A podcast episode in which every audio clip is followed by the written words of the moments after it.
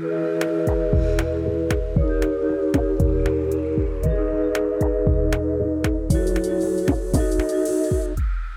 dia, clube! Boa noite, clubes! Hoje vamos de divã, momento em que a gente bate um papo com alguém que a gente admira sobre algum tema, que de alguma maneira se conecta com a psicologia. Eu sou Luísa Franco, psicóloga. E eu sou Jéssica Soares, psicóloga. Se você quiser fazer parte dessa comunidade de sentimentais, segue a gente lá no Instagram, no arroba Clube Sentimental.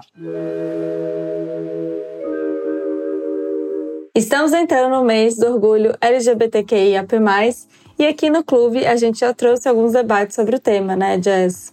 Exatamente. Mas hoje a gente quis trazer um convidado especialíssimo para falar um pedaço sobre um pedaço desse universo. Quem senta hoje no divã do clube é o transpoeta, psicólogo, estudioso e colega de curso, ex-colega de curso, Lares Vasques. Olá,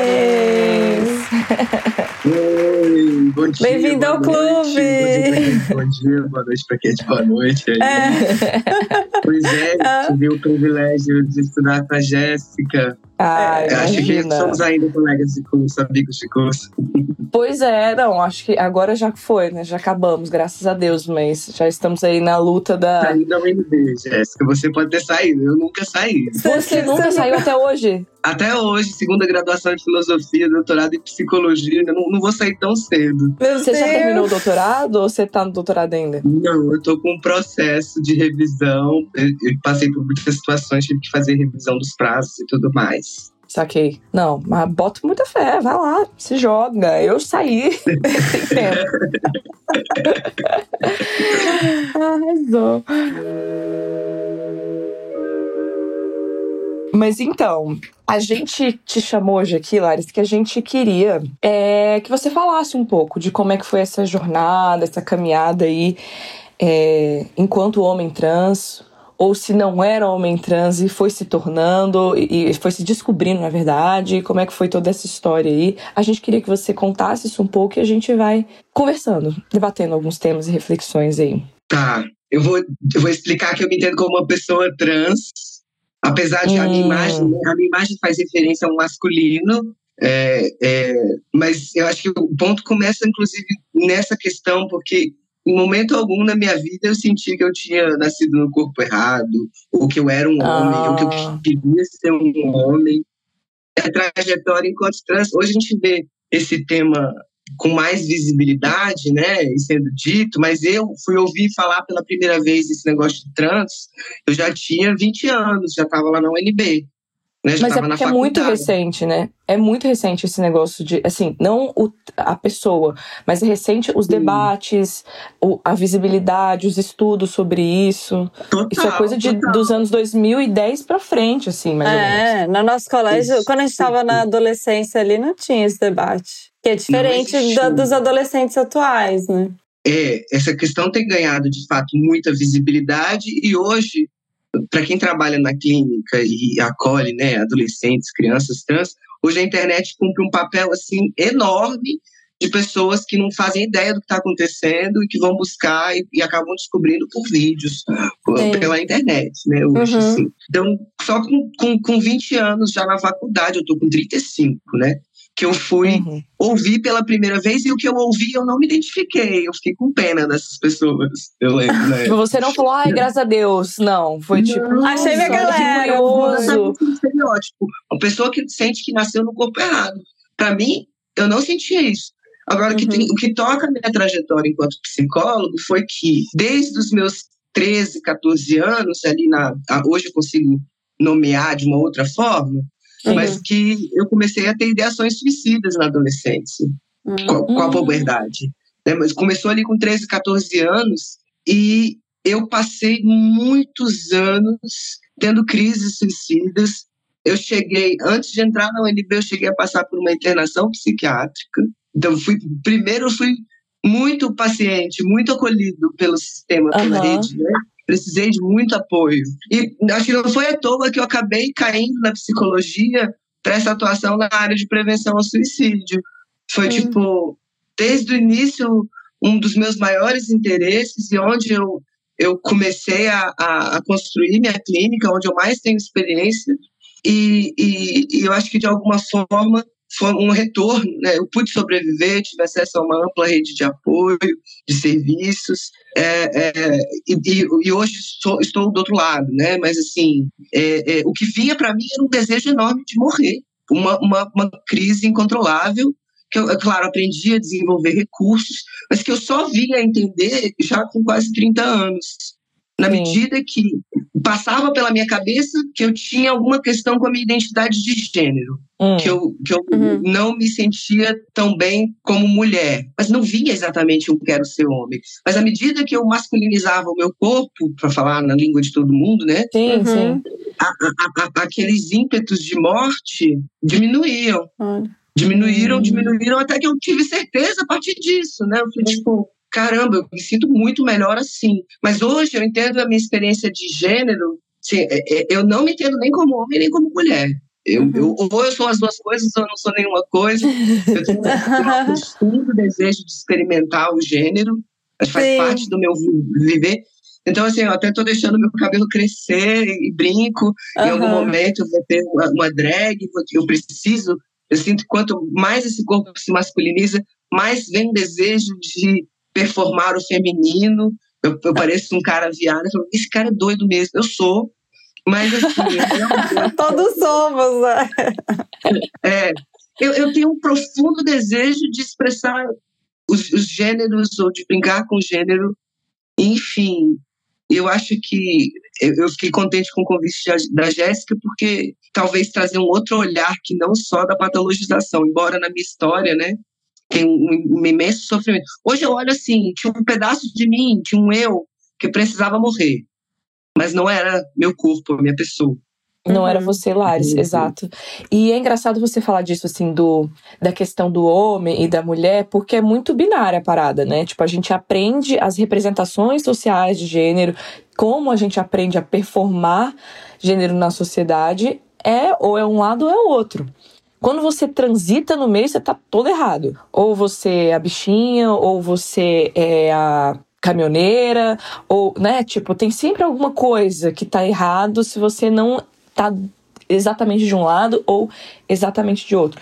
Porque é, eu não sei se as pessoas já refletiram sobre isso, né? Todo mundo que ouve a gente, mas o gênero, gente, é uma coisa aprendida, é construída socialmente.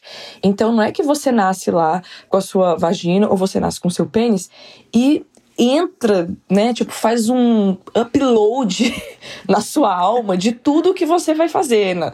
Não é assim. Meio que você vai aprendendo a ser homem e vai aprendendo a ser mulher. Sim. O que, que é cada e coisa. E disso cada um que. Acho que o que você gosta e o que você não gosta disso, né? Nossa, eu tô ouvindo o Laris falando, e hoje, mais cedo, antes da gravação, eu vi uma fala de, de uma atriz, de uma atriz, chama Sara Ramires ela, é, ele fez o a última temporada do Sex and the City e tal. Era a personagem que se relacionava com a Miranda. Não sei se vocês viram Sex and the City a última coisa, mas enfim. Aí tinha uma fala, tem uma fala dela ou dele, porque é isso, né? É, ela fala assim: em mim está a capacidade de ter um garoto afeminado, uma garota masculinizada, garoto masculinizado, garota afeminada, tudo e nada. Gente, eu amei. Também, eu, também. E você falou. ao é, mesmo tempo. É. LGBT, eu sou todas. Vai, transita em tudo. E aí a gente fica, a gente não consegue encaixar. A gente tem uma necessidade, o nosso cérebrozinho tem uma necessidade de encaixar as coisas é, que a gente observa em algumas caixinhas que a gente já conhece. Então, quando vem algo que a gente não consegue encaixar, nenhuma caixinha, a gente estranha. Muitas pessoas excluem, outras são violentas, outras tentam entender e por aí vai. Então a gente tem reações, né? É, quando a gente se depara com essas situações. Mas isso, é, eu tô falando de um lugar de uma pessoa que se identificou com o gênero que foi ensinado. Eu fico imaginando o sofrimento mesmo das pessoas que olham e falam, cara, não tô entendendo. E como o Lares falou, assim, é, é uma é uma coisa muito recente. Então, o tanto de gente que sofreu com isso, sem entender o que estava se passando dentro, assim, é muito doido. E ainda sofre, é, é, né? As estatísticas são bem horríveis. E aí eu queria perguntar também sobre uma coisa: é, a história da bio, biologização de tudo isso, né, Lares? Que é esse lance da hormonização, de testosterona. É, essas barreiras aí que a gente encontra. Hum, fala um pouco mais, então. Eu te interrompi já. Nem deixei você terminar a pergunta, Jéssica. Esse é um dos meus favoritos. Eu me sinto, sabe? Sabe quando a gente pensa num antropólogo indo visitar um território e Sim. ser um pesquisador participante? Eu sinto uma experiência hoje como, como de, um, de um antropólogo, uma experiência antropológica quase, né? Porque de repente uma pessoa que frequentou por mais de 30 anos o banheiro feminino vai entrar num território que nenhuma mulher entrou, um banheiro masculino, né? Então, pois de bem. repente, eu tenho experiências antropológicas que a gente tem pela primeira vez só quando a gente é criança, né? Tem uns vídeos de criança vendo, sei lá, a própria sombra se assustando. Uhum. Uma criança, é, aos 35 anos, tendo experiências pela primeira vez num corpo masculino. Olha. Né? E é, Ai, que lindo. É, é, é, assim, só o banheiro já é uma aula de gênero, assim, uma não, várias, porque com, enquanto, se imaginar. Enquanto, enquanto mulher cis e, e, os 30 anos frequentando o banheiro feminino e sendo lida como mulher, o banheiro feminino ele era um lugar de empatia, de companheirismo, um lugar que as mulheres iam juntas para desabafar, ou só para ir juntas fazer as necessidades, um lugar onde as pessoas têm assim cumplicidade umas com as outras, se uma mulher está sem absorvente, me pede para outra, pega na bolsa, total assim, um lugar limpo na maioria das vezes. Mas você vai no banheiro masculino, o banheiro masculino é um lugar que você tem que ir o mais rápido possível, parece uma lógica de funcionamento para você aprender a usar. Ninguém se olha no rosto, não tem conversa, não tem simpatia, tem aquela parte aberta dos mictórios e a parte fechada. É, existe, assim, o banheiro masculino, ele é sempre mais sujo, sempre mais sujo. Aí você vai dependendo muitas coisas de gênero aí, né? As pessoas uhum. que não são responsáveis pelo cuidado da casa, pela higiene, né? é... né? no espaço público, vão cuidar menos desse ambiente, né? Uhum. Então, Parece que, aspas, naturalmente o banheiro masculino é sempre mais sujo, mais fedido. É um, é um lugar onde existe a possibilidade de violência e de sexo lá dentro. É... Coisas que você não vê no banheiro feminino, não existem no banheiro feminino, né? Uhum, então, só para dar um exemplo de como é, é, cair de paraquedas no mundo masculino e, e é, é, isso me lança perguntas sobre esse biologizante, sobre o que, que é da natureza que a gente gosta de pensar sobre essa natureza, né? O, o quantos dos seus comportamentos, ou quanto de você vem do fato de você ter um útero, vem do fato de você ter um, ter, ter um pênis, vem do fato de você ter cromossomos XX ou XY. Se a gente for parar para pensar nisso, assim, o bebê é, é aquela história, né? Desde bebê, assim, por causa de um centímetro e meio de carne, vai ser Maria, João, Rosa, Azul, Lacinho, Gravata, enfim, a gente vai começar a pegar vários elementos que permitem isso que a Jéssica já, já, já trouxe aí para consideração, essa construção de gênero, mas o debate, se a gente for avançar, o debate atual vai falar dessa construção da própria categoria sexo, né? Na maior parte dos, dos mamíferos, por exemplo, se você tiver um gato, a, a, a, a, a, um cachorro, são poucos os comportamentos que variam em excesso de um macho para fêmea. Ou muitas vezes, visualmente, não é tão óbvio como o leão e a leoa, né? Exato. É, visualmente, na natureza, a maioria dos animais, o macho e a fêmea. Você não sabe. Gente, é. Você não sabe qual é a diferença, né? Porque a gente, a gente parte de uma suposta diferença assim, absurda entre os humanos, o macho e fêmea, e atribui tudo a essa natureza, mas é, é, eu, eu acho que o abalo, por exemplo, que uma criança trans traz quando é trazido para o debate, né? As pessoas é, apontam uma enorme polêmica como se estivessem hormonizando querendo hormonizar crianças. Nenhuma criança recebe hormônio. Os hormônios sexuais surgem com a adolescência, né? eles surgem com a puberdade. O que, que isso quer dizer? Qual é o escândalo que representa uma criança trans? Uma criança trans é basicamente uma criança que corta o cabelo diferente e, e muda a cor da roupa. Às vezes passa um esmalte, né? Sei lá. É essa é a experiência de, de, de, de, uma criança trans. Mudar uhum. o corte de cabelo e a roupa. Uhum. Por que, que eu estou ressaltando tudo isso?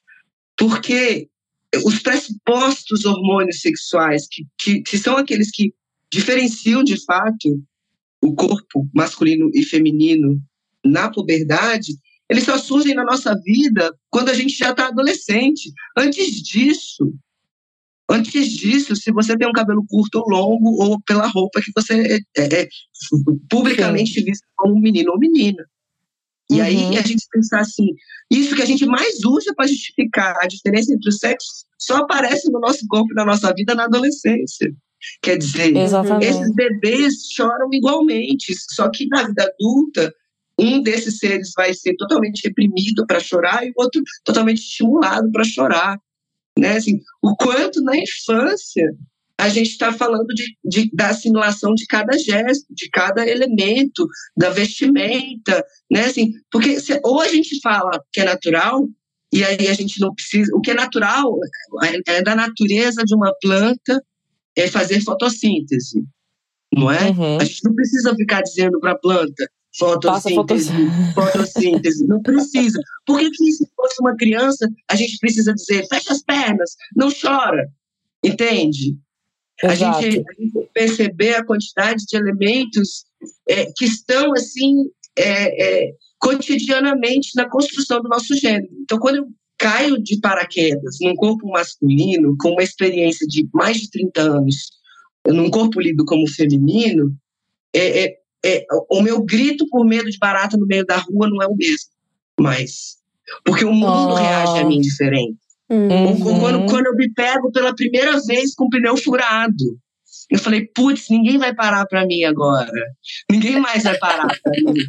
E foi exatamente o que aconteceu. Ninguém mais parou para mim. Por sorte, é, eu baixei, né? Tem, tem vídeo no YouTube com tutorial.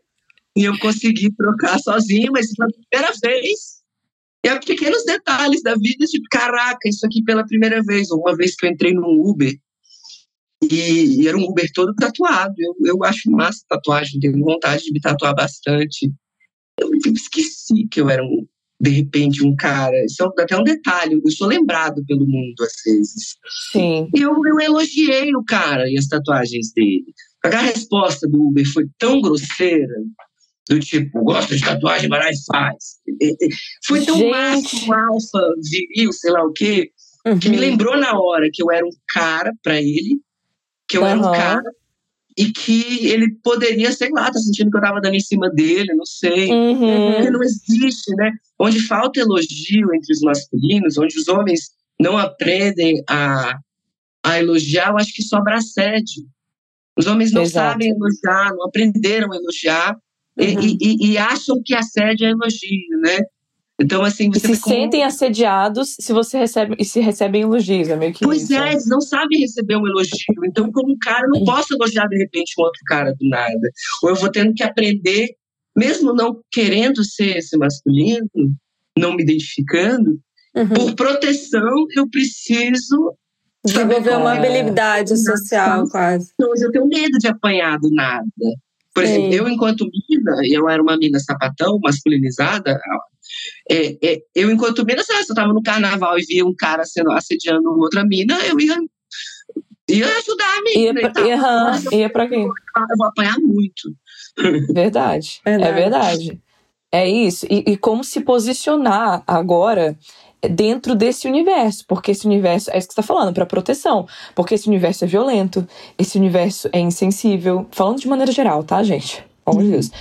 É, esse universo é violento, esse universo é insensível, esse universo acolhe pouco. Então é isso, assim. Será? Aí você se pensa, né? Tipo, cara, eu quero estar nesse universo, como é que eu quero entrar nisso agora? É que você falou, caiu de paraquedas, pum. Caí e ficava me perguntando qual vai ser o efeito da testosterona. Porque agora, eu até gosto da brincadeira, a depender do uso, pode ser transfóbica, mas eu estou dizendo que para mim vale. É, ah. eu gosto que me pensem como um homem de mentira. Eu gosto. Sabe por quê, Jéssica? Ah. Porque se eu sou a versão de mentira, tudo em mim que for muito parecido com a de verdade é só uma construção, é só artificial. Tudo ah. em mim que for muito parecido, que pudesse ser muito parecido, é uma construção, é uma invenção. Né? Eu gosto de me pensar como uma versão de mentira, porque assim, corre em minhas veias o, a substância que masculiniza um corpo. Tanto é que eu tenho essa aparência, que hoje na rua Sim. facilmente lida com a aparência de um homem, de um cara. Uhum, então, uhum. assim, portando todos os índices que marcam né, a aparência de um corpo masculino, E essa tal da testosterona, eu fui muito convocado a me perguntar.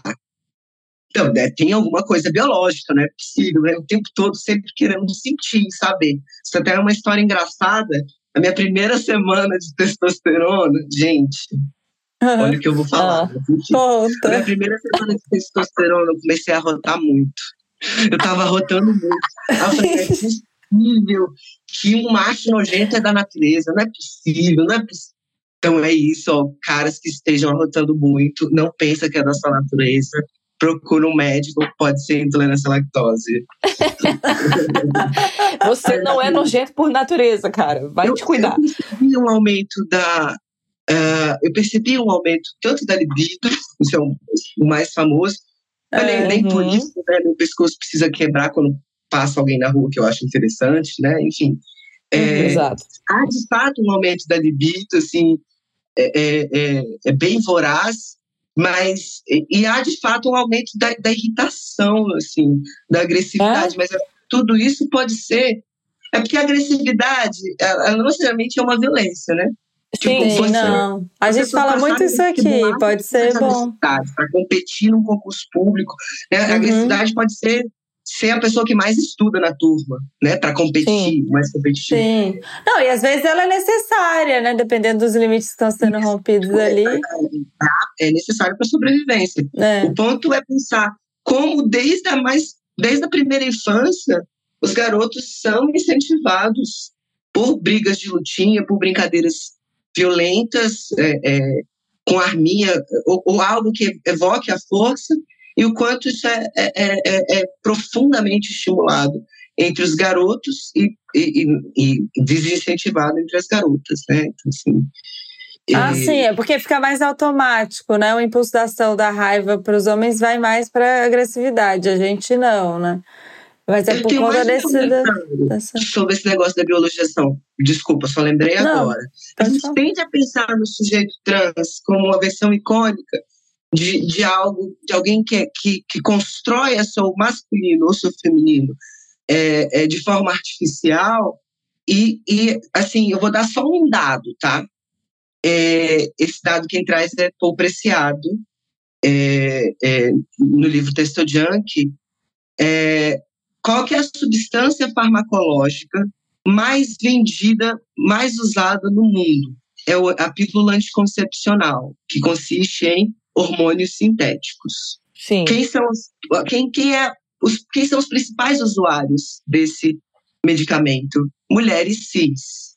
Ou Exato. seja, essa mulheridade supostamente natural também se constrói em cima de um hormônio sintético. Né? Exatamente. Então, até mesmo de pensar nessa natureza, assim, quantas mulheres, por razões de ser hiperindicado, até com situações controversas, e pelo interesse de desvincular a reprodução da sexualidade, quantas mulheres consomem hormônios sintéticos, ou seja, constroem a sua feminilidade também a partir de artifícios sintéticos, né? Assim, Uhum. de pensar em cada detalhe. Se, se mudar o seu corte de cabelo, se mudar, se você vai fazer ou não a sobrancelha, vai fazer ou não a unha, se vai depilar ou não, tipo de roupa que eu vou usar. Quantas coisas a gente presentifica no nosso corpo diariamente atualiza para poder sustentar ser visto como homem ou mulher.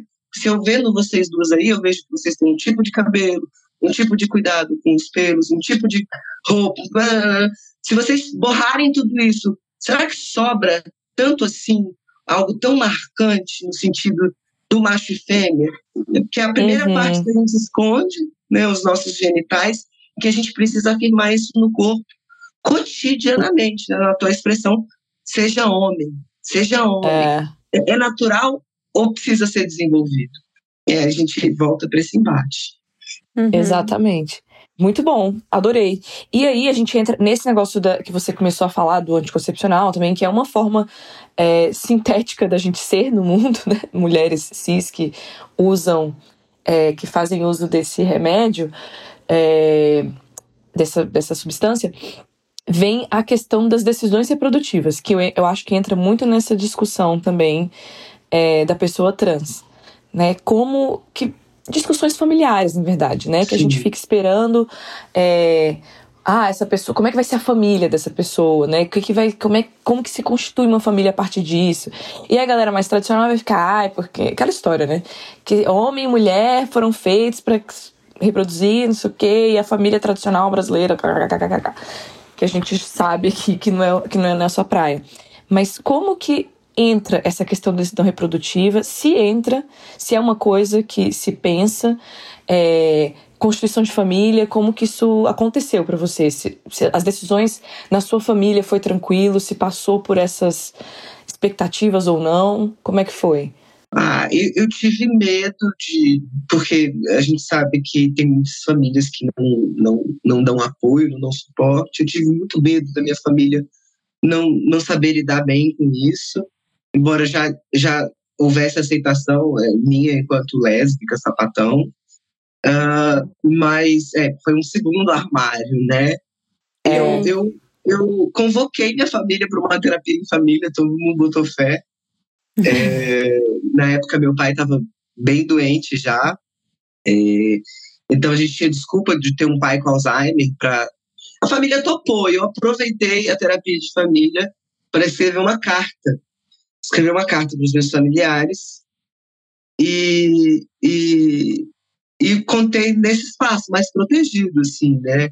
Recebi de imediato é, carinho, amor, aceitação e tudo mais, mas é, é, esse, tem essa, esse primeiro elemento e segundo elemento mesmo que envolve, acho que, um luto, né? Eu demorei anos para me aceitar e me entender.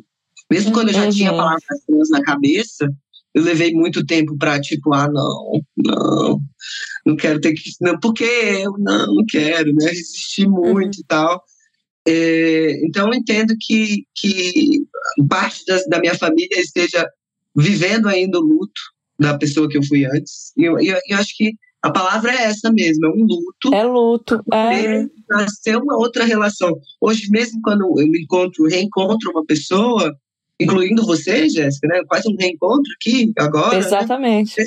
Eu sinto ao mesmo tempo, embora a gente já se conheça de antes, eu sinto que em cada relação eu estou me reapresentando, sim, porque não tem como você ser a mesma pessoa depois que você troca de pele, assim. É, é, é inevitável. Né? A minha voz mudou, meu cheiro mudou, é, é meu metabolismo mudou, é, é, muita uhum. coisa mudou para eu me sentir a mesma pessoa de antes, sabe? Assim, é a sensação mesmo de uma outra pessoa, mas uhum. é, esquisito contar. É, eu tive o privilégio de ter a aceitação da família, que não é a mesma coisa que uma família que sabe lidar muito bem com isso. Né? é, aceitar é diferente de estar ali junto, entendendo tudo e tal, é, vivendo junto. Mas assim, não dá para reclamar, não. Eu. eu, eu... eu não dá pra reclamar, né? Mas nisso, assim, até você mesmo tá se conhecendo, né? Sim. Muito. Eu, eu escutei, eu tenho outro amigo que. Tenho dois outros amigos que é, agora se conhecem como pessoa trans. E eles me falaram a mesma coisa, assim. Um deles falou: Olha, eu não me reconheço como homem trans. Falou igual você falou. Eu sou uma pessoa trans porque eu não consigo olhar para o mundo masculino e me identificar ali também. Ele agora fez uma cirurgia para a mastectomia, né, para tirar a mama e tal, porque ele também não se reconhece no corpo feminino. Então, tudo bem. Tanto que ele falou: olha, é, não me incomode chamar ele, ela, ele, porque não, não entendeu, é, não, não se colocou ainda em nenhum desses espaços, assim. Mas tá em descoberta lá, tá vivendo. Mas uma coisa que os dois me falaram, que eu achei muito interessante, vem é, muito ao encontro do que você falou, Laris, que é assim: é, as minhas relações antigas, as relações novas não tem tanto problema, porque a pessoa já olha, identifica alguma coisa ali, beleza, você vai começar a se relacionar a partir dali. É, as relações antigas foi um problema, principalmente as melhores amigas de antes. Aquelas amigas que eram muito próximas, tipo, que eram muito íntimas, que, né, que viviam com você, um monte de coisa. As melhores amigas. E eles dois me falaram, eles não são amigos, eles não se conhecem, mas me falaram a mesma coisa em momentos diferentes. Cara, foi muito difícil é, olhar para essas amigas e me reconectar com elas. E muitas delas acharam que eu tava virando as costas, que eu tava tipo, ah, não tô nem aí pra você, não sei o quê.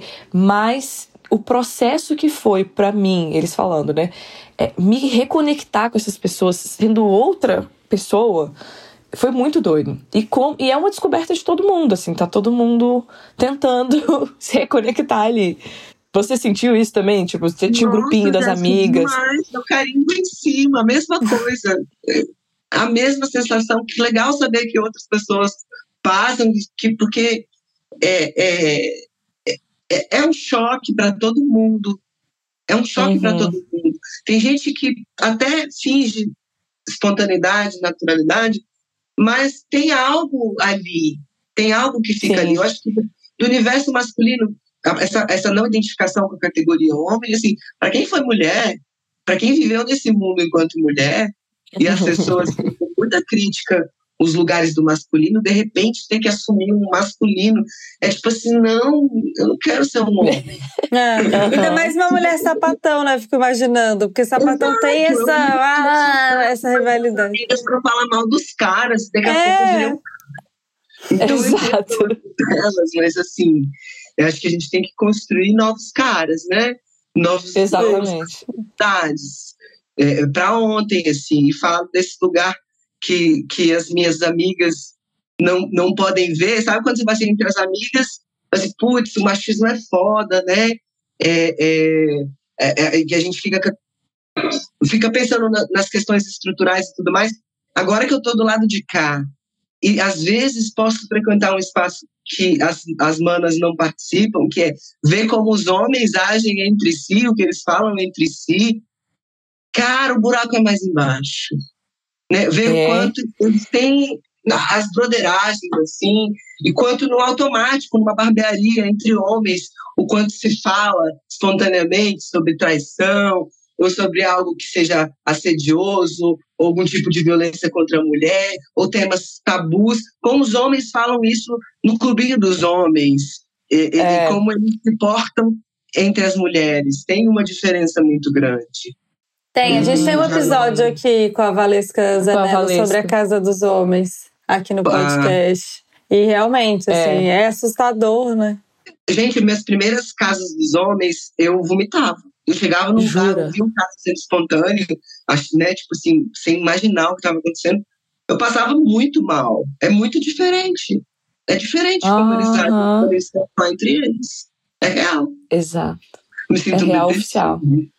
Exato, conta mais, a gente já. É, não, não, Se eu fosse uma espionagem, assim, gente, eu vou contar para as minhas amigas, tá? É verdade, porque o homem gay não tem esse lugar também. Ele não tá na casa dos homens. Não, é, né? Você... eu acho que eu sou lido como um cara gay, porque eu não consigo ser tão másculo, não quero. É. Mas não, mas de olhar as pessoas não conseguem saber, né? É olhando, só se você começar a enxergar. o homem você... que performa mais feminilidade, né? Também é, isso que, exato. É por performar feminilidade, eu acho que eu sou lido como gay. Uhum, então, uhum. eu acho que eu preciso ser lido como gay do que. do que como HT. Gente, não, por favor, pense de mim, é só essa cara, calma, não é bem assim. Azul.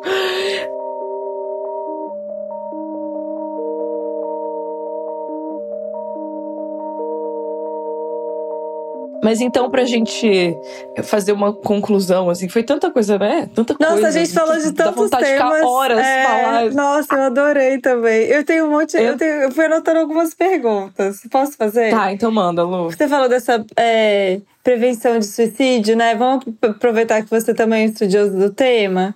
E, e esse momento da puberdade, assim, eu fiquei me perguntando o que, que a gente pode falar, assim para pessoas que querem é, serem aliadas, né? Amigas, amigos, é, familiares também, pais de pessoas, é, de pessoas trans que estão nesse momento da puberdade, esse momento delicado. O que dá para ser feito? Oh, aproveitando o espaço, já que eu veio esse tema, eu, eu vou comentar primeiramente sobre o Centro de Valorização da Vida. Quem está ouvindo conhece, está passando por uma situação delicada existe pelo número 188, é, um telefone e também por chat online. O CVV tem um trabalho importante de prevenção ao suicídio, tem pessoas é, qualificadas para fazerem uma escuta para alguém que está passando por isso.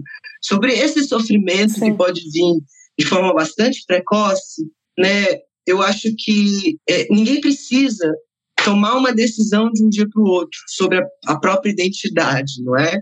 Mas se há um ímpeto, uma inclinação, um desejo, alguma coisa na direção de performar uma feminilidade ou uma masculinidade, a, a, a pergunta é por que não se autorizar, em, nem que seja em algum espaço, né? Então, se autorizar, às vezes, a usar uma peça de roupa, o que que representa, qual o significante, Sim. né? Que comporta aí o feminino ou masculino para aquela pessoa, né? Às vezes, a, a experimentar, é, experimentar, performar esse gênero para sentir como se sente, né? Assim, para saber como se sente, assim. É, é, é, é, acabei chegando num tema grande, mas que é um tema de dúvida das pessoas, que é quando vem um pai com um adolescente que se diz trans, um pai e uma mãe, né? Geralmente esses pais tem, querem, querem um profissional para dar a certeza, para ter certeza que é isso mesmo, se não é só uma fase. Sempre surge essa pergunta, né? E essas são perguntas uhum. que lançam também quando surge uma lésbica, um gay na família, né? Enfim. Sim, então, um pedaço dessa história, a gente vê pessoas desesperadas pensando: ah, eu não sei como contar para minha família que eu estou passando por tudo isso. A pessoa já está pensando em contar ou como vai ser com a família e nunca nem beijou na boca, nunca nem experimentou. Não, então, acho que tem todo um trabalho de poder experimentar o que quer que seja esse homem ou essa figura de homem ou de uhum. mulher que essa pessoa representa, né? Assim. Sim como uma brincadeira. Né? Ai, isso é maravilhoso. Mas é engraçado, porque eu escuto também a contrapartida disso, de algumas pessoas, talvez querendo ter certeza, né? A gente nessa, ah, de colocar as pessoas na caixa de ela, não é? De que, questionarem, porque eu acho que as, as os adolescentes, as gerações mais novas têm mais essa ideia de experimentação. E muita gente critica, né? De ah, vai experimentar, vai ser uma grande bagunça, então, como se fosse problemático experimentar. E eu acho que o caminho mesmo é essa experimentação, né? Porque. Gente, o que é que vai acontecer se os homens forem mais dóceis e sensíveis? A gente só tem a ganhar. A é, eu acho. É, é que vai acontecer, né? Assim, se esses meninos brincarem de boneca, eles vão ser pai, a gente não vai ter índices tão altos de de criança sem nome do pai no registro. Uhum. Sim. Sabe assim, o que, que, de pior pode acontecer se uma mulher aprender a ser forte? Ela vai apanhar menos? Sim. Então, o que de pior vai acontecer se uma mulher for é, é, souber dar não? Sabe? Eu percebo que esse exercício performático de gênero ele é necessário para todas as pessoas. Uhum. Não só as pessoas, Eu acho mas as pessoas cis também. Uhum. Porque na clínica, o quanto, a quanto a gente for, vocês trouxeram a Zanello aí, então, tipo assim, vocês vocês já estão também por dentro de todo esse debate, o quanto do sofrimento e do adoecimento que chega para nós, enquanto psicólogos, as pessoas, o quanto está a serviço de ser homem ou mulher no mundo. Exato. Quanto daquele sofrimento é sobre isso. Então, é, é, assim, assim como isso importa na clínica trans, isso é inerente à clínica cis em boa parte dos nossos sofrimentos. Quantas mulheres estão aí, sim, com dificuldade imensa de conseguir dizer não, de dar limite, por conta dessa socialização de gênero. Então, assim, o, no, quanto do nosso adoecer é em nome de nos fazermos homens Nossa. ou mulheres. Eu acho que a emergência de sujeitos trans, ela traz isso para o debate. Né? Existe essa equivocada noção é, do, do, de pessoas que vão destransicionar, e se você pega estatisticamente, 1% das pessoas que, que, que passam pela transição cogitam é, destransicionar, e desse 1%, 90% desse 1% é por razões de sofrer muita transfobia. Sim. Vem de fora, é né? Por não Então, tipo assim, a gente está falando de uma população que é 1% da população geral, 1,5% da população. São pessoas trans. Eu perguntar para pessoas cis, eu perguntar para vocês, em algum momento vocês tiveram dúvida ou questionaram ser mulher de vocês? É tipo, não é algo comum de se sentir por aí. Então, se isso surge, emerge de alguém, eu acho que só, só existe caminho possível para qualquer coisa se experimentando. Uhum. E essa experimentação não precisa vir carregada de um compromisso identitário para o resto da vida, porque isso assusta demais as pessoas. Sim. Né? E às vezes, de fato, para aquela pessoa, o exercício da identidade de gênero dela pode vir sem alteração de registro civil, sem cirurgia, sem isso, uhum, sem aquilo. Uhum. Mas, enfim, mais livre. Né? Sim, né? exatamente. Nossa, maravilhoso. Eu queria ficar discutindo aqui por horas. Eu também, eu tô assim, a gente tá assim, fala mais. Inclusive, é, eu vou, eu vou, eu vou botar isso lá no Instagram, gente. É, eu acho que foi uma poesia que você fez sobre você. E você postou. Ah, isso é uma feira literária. Meu Deus do céu, que coisa maravilhosa. Eu vou repostar, tá? Me permita. eu vou repostar isso no clube porque é a coisa mais linda do mundo. E é você recitando Obrigado. a poesia. É muito, muito lindo, gente. Eu fiquei assim. Ah, eu terminei de ver. Então, é. E, enfim, é, queria agradecer muito, Lares. Todas essas discussões são excelentes, assim, a gente aprende demais. O tanto que é importante, né, Lu, a gente sair um pouco do discurso acadêmico e, cara, fala um pouco sobre como é essa experiência e o que. que ainda mais você, né, Lara, que estuda o tema, enfim. É, e, e é, é, legal ver isso é também. É psicólogo, né? eu acho que tem todas as reflexões. Agora fazendo filosofia, que ainda tem outras reflexões, acho que abre a coisa ainda mais. Poeta, gente, tudo. É isso. É a gente amou. Foi tudo. É, mas é, foi muito especial. A gente queria muito, né, Lu? Que bom que deu certo. Sim. E é isso. Gente, obrigada a vocês pelo convite. Jéssica, você em especial pelo convite. Prazer. Prazer. É, prazer. É, foi ótimo. é isso, é gente. Isso, foi um maravilhoso. Beijo. Boa sexta pra vocês. Um beijão. Obrigada. Pra vocês Beijinho. também. Tchau, tchau. Até a próxima. Tchau, tchau. Lembrando que esse podcast é uma produção independente do Clube Sentimental, então seu apoio é fundamental. Se você está ouvindo a gente pelo Spotify e gosta do clube, segue o nosso perfil e marca as estrelinhas. E se você quer continuar esse papo no Instagram, somos o arroba Clube Sentimental. Deixe seu comentário ou dúvida por lá. As artes são feitas pela Beatriz, do arroba Atenta e Forte, e a edição de áudio é feita pelo Aloysio, do arroba Som do Cosmo. Até mais!